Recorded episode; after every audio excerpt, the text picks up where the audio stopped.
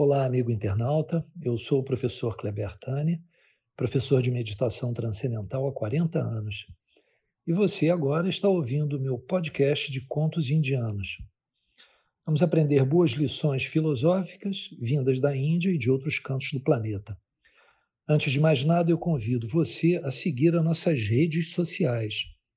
No Instagram, Meditacal Kleber, e o nosso site meditaçãokleber.com. Seja bem-vindo, Jay Gurudev.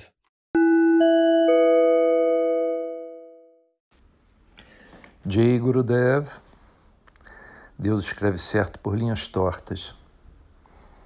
A sabedoria universal, a beleza, o grau de complexidade das relações entre as diferentes leis da natureza fazem com que milagres ocorram, ou pelo menos, observados do nosso ponto de vista, parecem milagres. Existia na Índia um grande rei chamado Akbar, também conhecido por Akbar o Grande.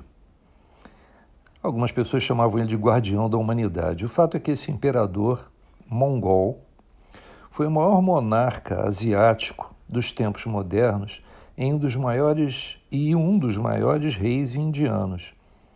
Ele ganhou o título de guardião da humanidade por conta da sua benevolência, do governo ordenado, sábio, né, que ele fez sobre o seu povo. Ele tinha um zelo muito grande no sentido de recuperar para o império dele as tradições antigas, né, que tinham sido, tinham sido desintegradas por conta de tantas invasões de tantos soberanos. Ele promoveu a união do hinduísmo, islamismo, cristianismo e o sufismo. Ele promoveu a tolerância religiosa e a maior conquista do seu reinado foi criar a paz entre o hinduísmo e o islamismo.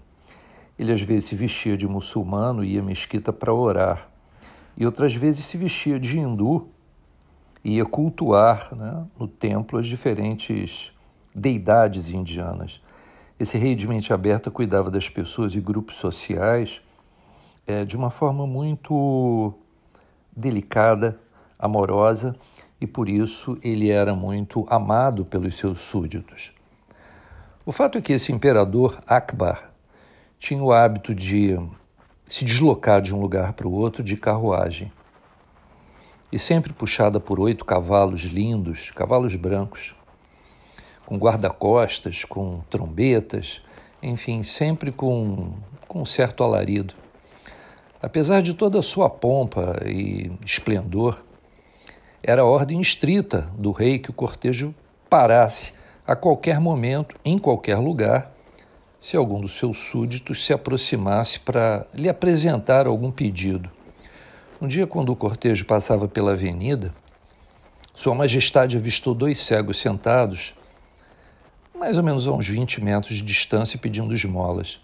Isso chamou a atenção do rei e ele acabou parando a carruagem em frente ao primeiro cego, que dizia: Só quem recebe do rei é rico.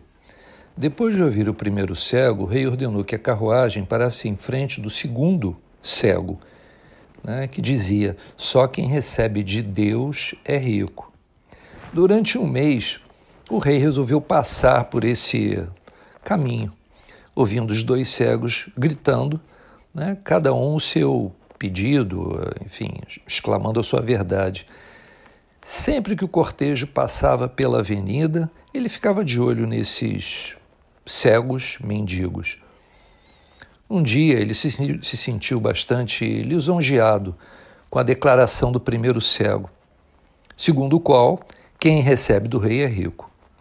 Ordenou que um grande pedaço de pão fosse assado e, inteligentemente, espertamente, colocou no interior do pão um bloco de ouro maciço. Deu ao primeiro cego, ignorando completamente o segundo, que acreditava que só Deus poderia torná-lo rico. Logo depois, o rei foi caçar. Quando voltou, mais uma vez passou pela avenida em seu caminho habitual e viu o primeiro cego, a quem ele havia dado o pão. Esse cego continuava chamando. Só quem recebe do rei é rico. O monarca parou a carruagem e perguntou para ele: O que é que você fez com o pão que eu te dei?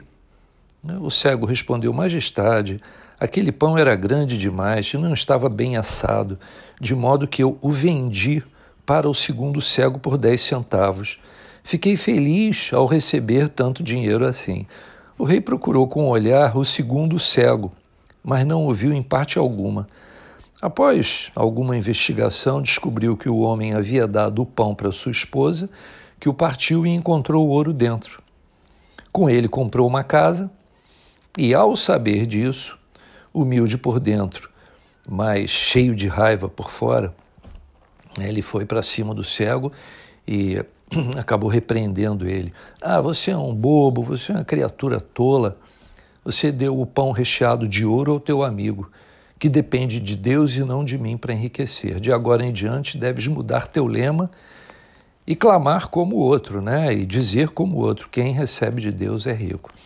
Moral da história: milhões de pessoas pensam hoje que tudo vem de dinheiro, banco, fábrica, emprego, etc. Analise, planeja, planeje tudo o que fizer, a fim de tornar os outros melhores e mais felizes, enquanto você próprio tenta ser mais feliz e melhor. Agora, nunca deixe de incluir na sua felicidade né, o valor divino. O Pai sempre abençoa o seu filho.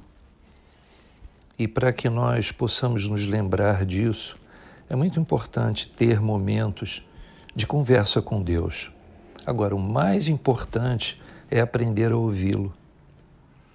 Por isso que silenciar a mente e abrir seu coração para Deus faz com que você tenha habilidade de perceber como Deus age de forma muito sutil, de forma velada na sua vida sempre procurando estar ao seu lado e lhe dando o que você precisa para evoluir.